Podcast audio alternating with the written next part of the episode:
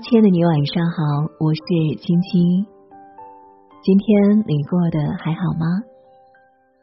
倘若世界安静了，还有我的声音陪伴着你，愿我的声音可以温暖你的每个夜晚。今晚上和大家分享梁叔的文章：穷就算了，为啥我们还越来越忙？希望你会喜欢，一起来听。有没有想象过一个画面？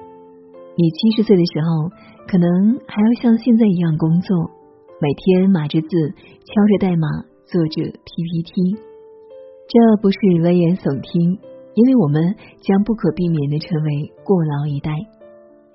一九三零年，经济学家凯恩斯曾预言，也就是二零三零年，人类会因为无所事事而烦恼。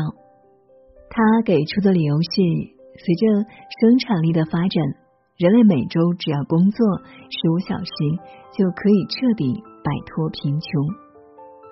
也就是说，在肯斯看来，十年之后，我们这一代人每周只要工作五天，每天工作三小时。但这个预言显然站不住脚，因为我们现在所面临的问题，不是每天要不要工作三小时。而是要不要加班三小时？一代更比一代忙，这其实是一个很屌鬼的问题。虽然科技一直在进步，机器在不断的取代工人，但为什么我们一代更比一代忙？这很不合理，不是吗？就说美国，从上世纪四十年代末到八十年代末，美国的生产效率提高了两倍以上。劳动者只需半时间就能创造出四十年前的全部财富。那么，把八小时工作制缩减成四小时，这不是很正常吗？现实却恰恰相反。上世纪九十年代，美国人居然迎来了过劳时代，工作时间每天还增加了两个小时左右。日本人更苦逼。他们在上世纪八十年代就率先迎来了过劳时代，并领跑全球。我们常说的“社畜”一词，就来自日本上班族对自我的嘲讽。事实上，二战之后，随着科技的突飞猛进，很多国家的劳动时间确实开始缩短。但奇怪的是，这种趋势在上世纪八九十年代出现了逆转。几乎所有的发达国家员工的劳动时间都突然开始增加。不久之后，很多发展中国家也后来居上，把日本、美国等发达国家远远甩在身后。比如说，进入到二十一世纪后，中国香港、中国台湾、印度、泰国、菲律宾等国家和地区的每周工作时长都超过了四十五小时。比发达国家中工作时间最长的日本都要长，而在中国大陆过劳问题同样严重。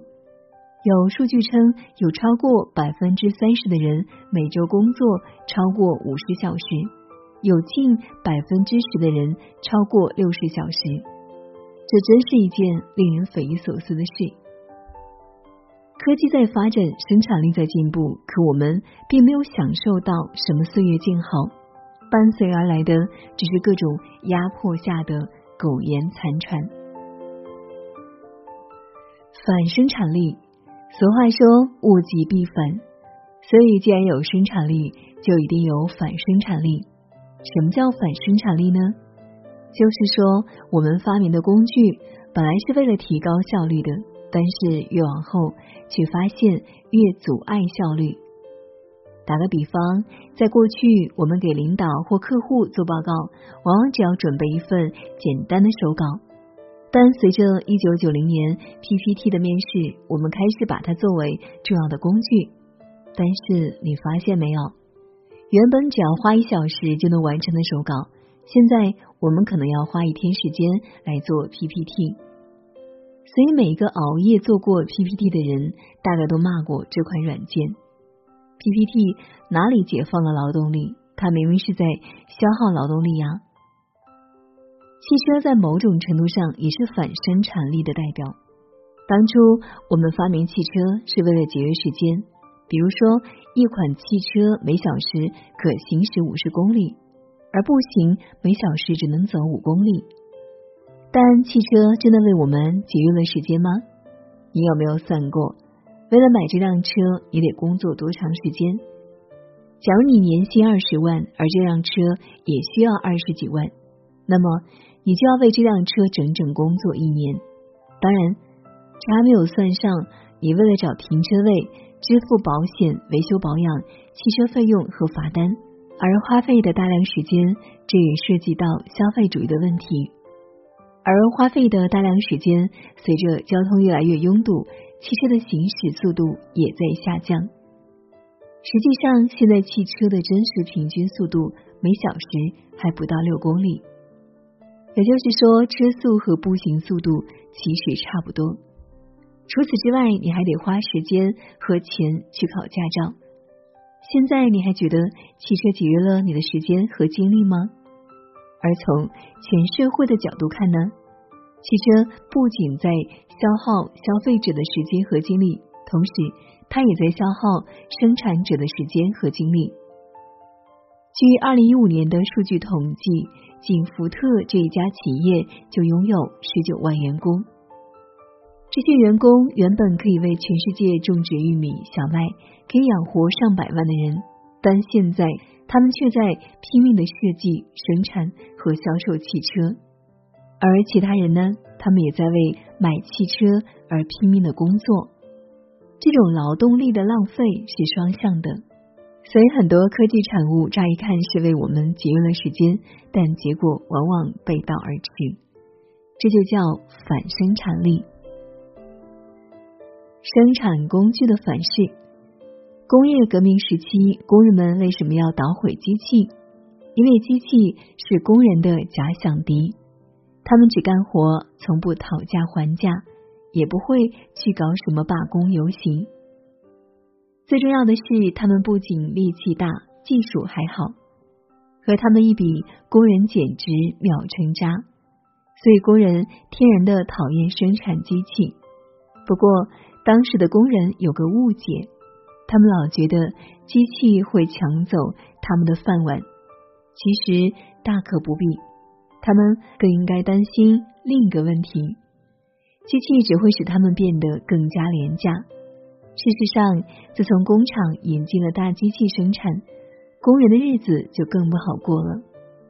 因为一旦实现机械化生产，很多工作便不再要求工人有熟练的技能，也就是说。普通工人以前还能靠力气或者是手艺和老板讨价还价，现在不行了。在影片《摩登时代》中，卓别林每天只要干一件事，就是把螺丝拧紧。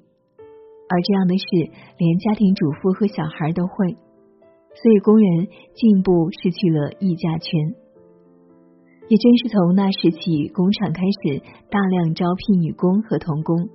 他们每天可能要工作十二小时，劳动强度大，薪水却很低，要么加班，要么失业，工人哪有什么选择？类似的情况也发生在上世纪八十年代，那时电脑开始遍及工厂和写字楼，有些专家比小孩子还天真，他们断言，电脑象征着后工业时代的到来。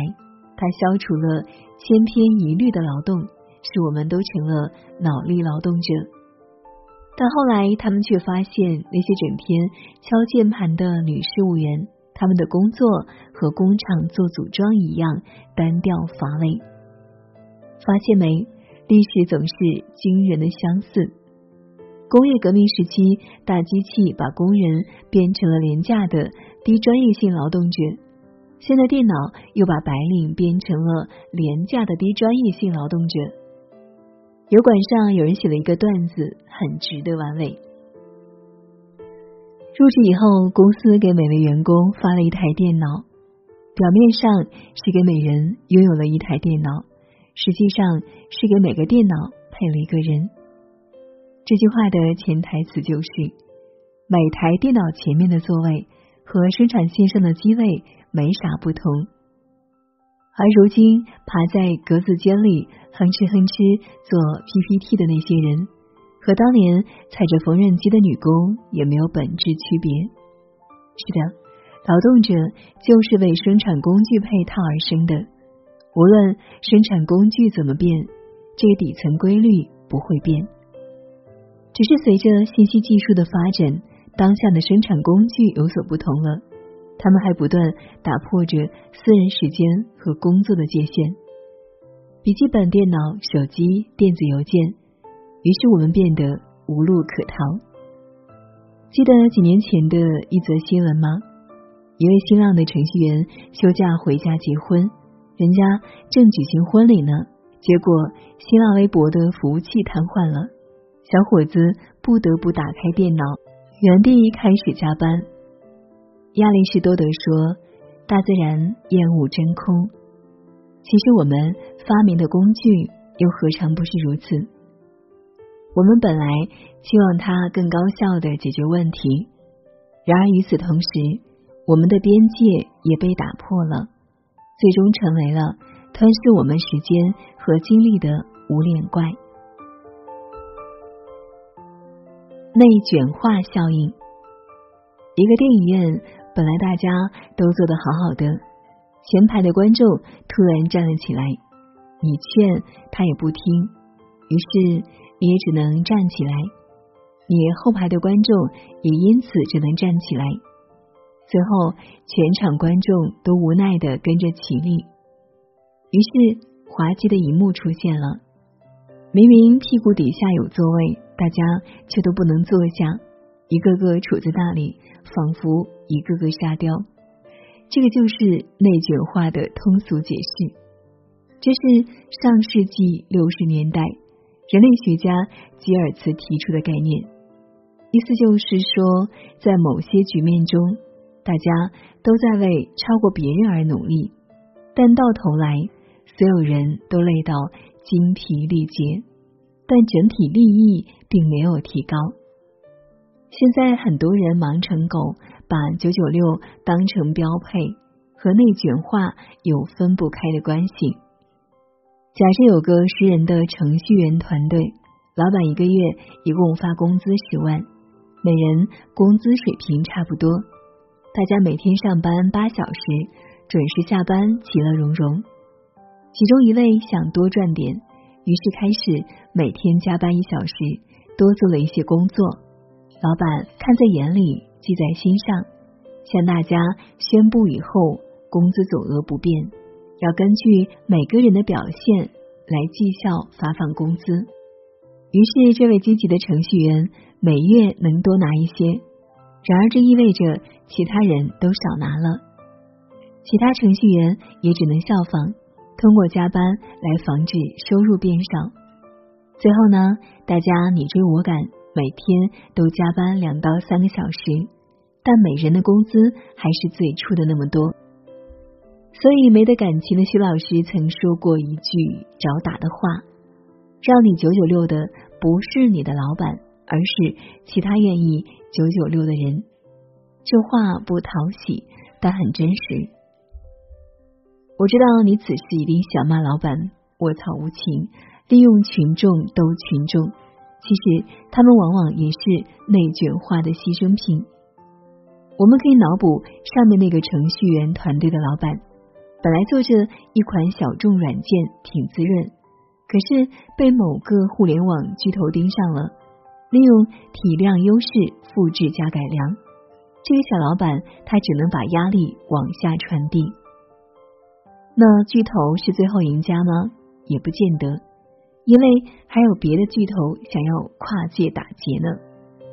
所以在内卷化下，很难有真正的赢家。但是。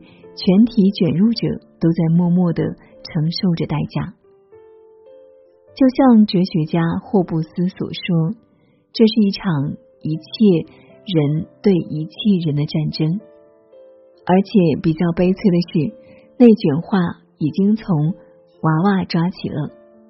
我儿子小学毕业，升到了一个不错的初中，在有心人的建议下，我去找了一家知名的辅导机构。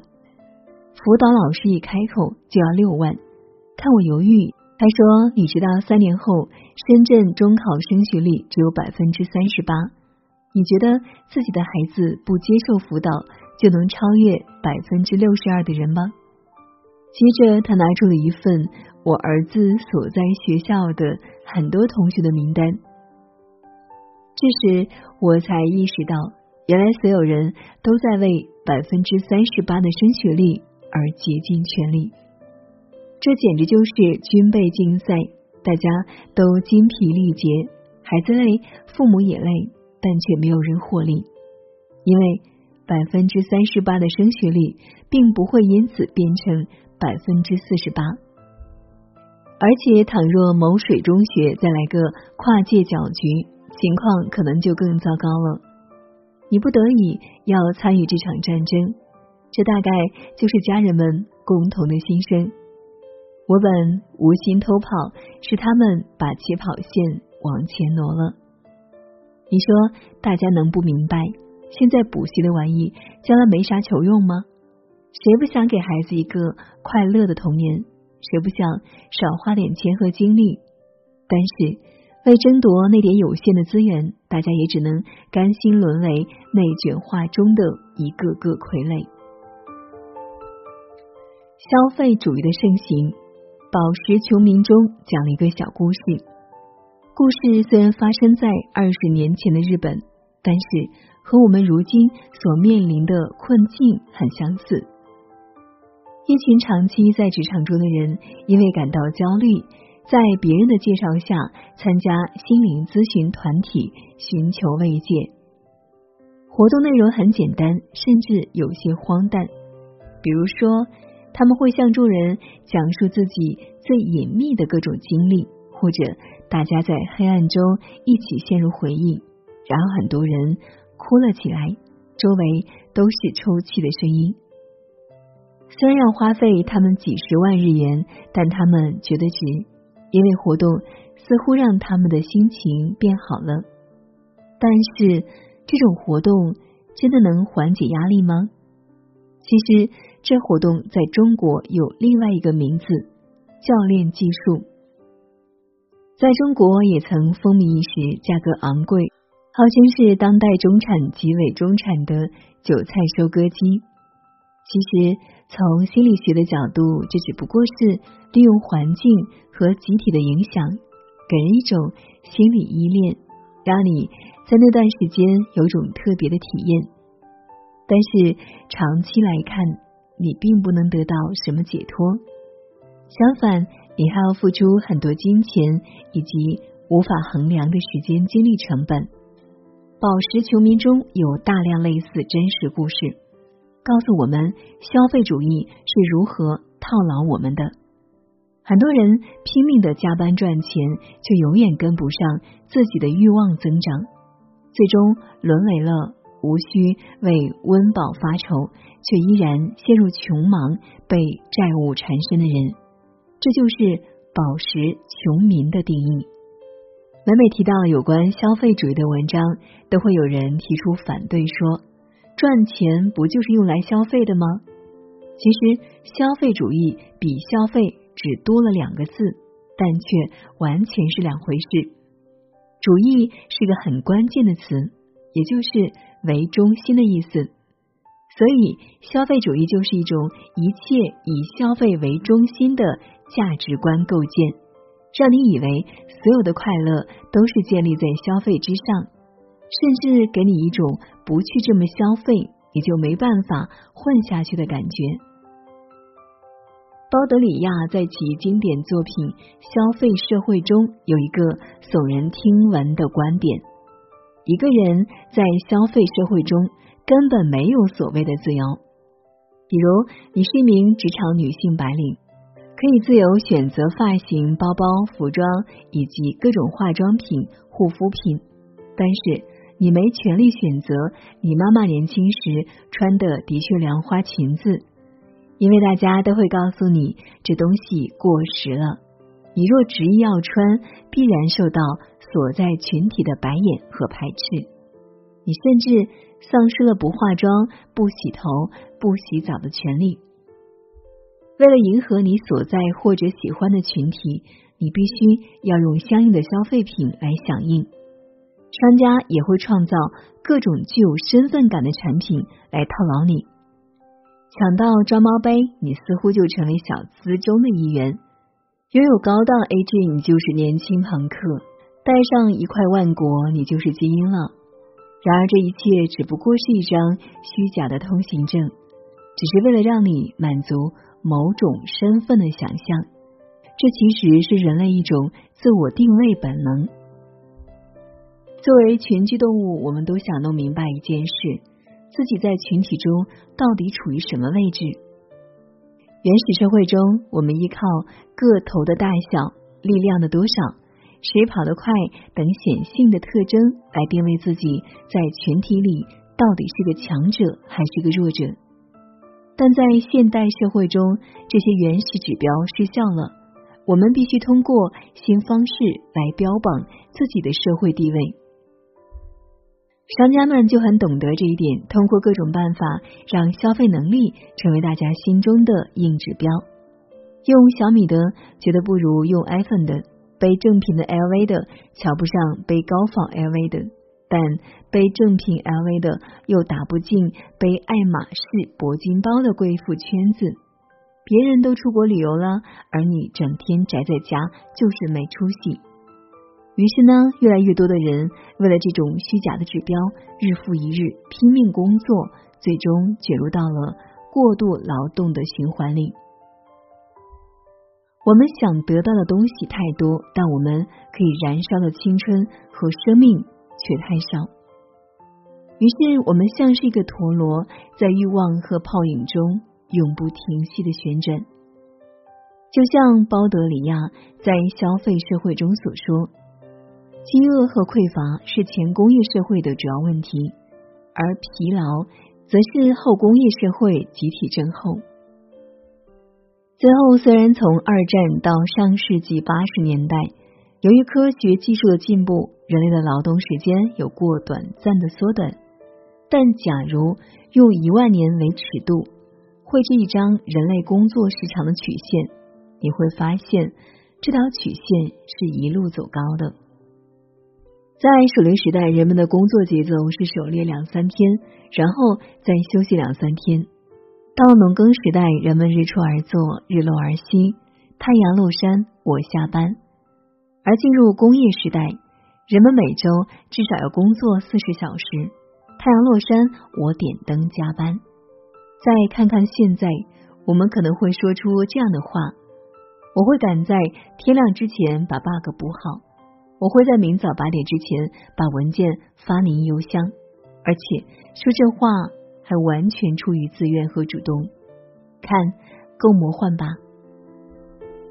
我不知道这条劳动时间的曲线未来会是什么走向，但我绝不会像凯恩斯那么乐观，觉得未来的人会因为无所事事而烦恼。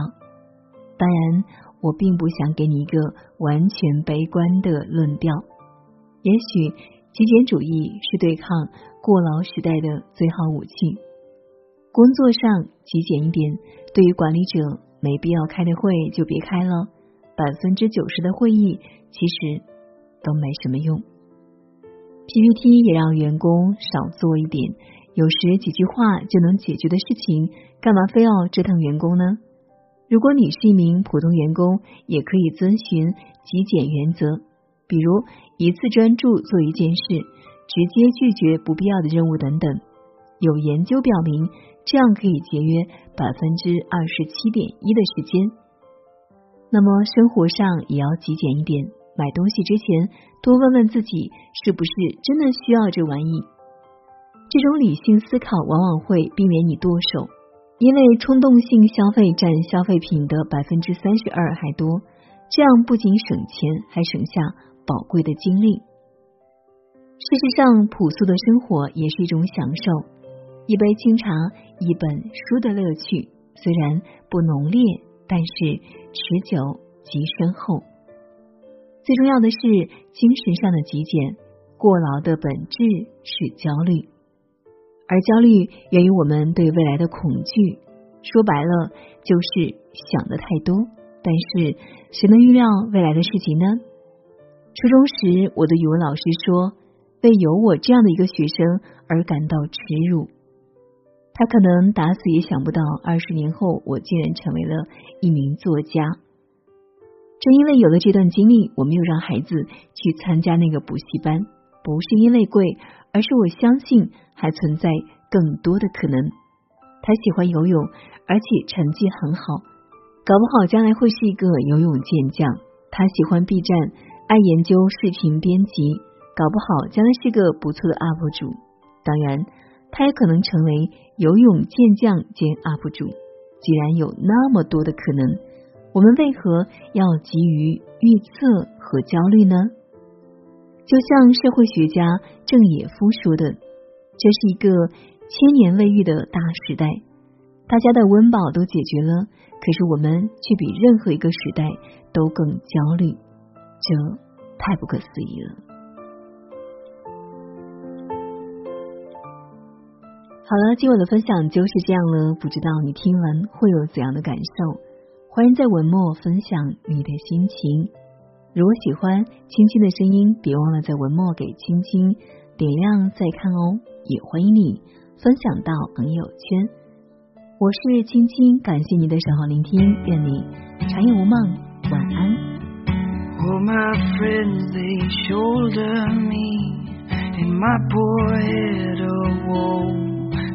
I'm good, but I wanna be bad. Standing with the lights down low, and the lovers who make love, they see me smiling. But I wanna be sad. Would you light me up? Really set me on fire and be there when I'm burning out. Would you hold my hand? Neath the water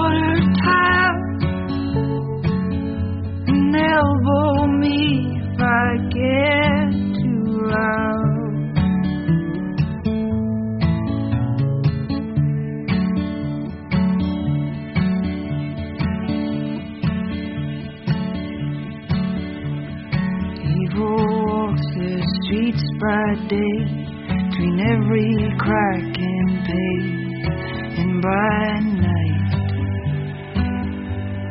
cowers and hides. Here it comes that awful sting. When you let someone in you sit so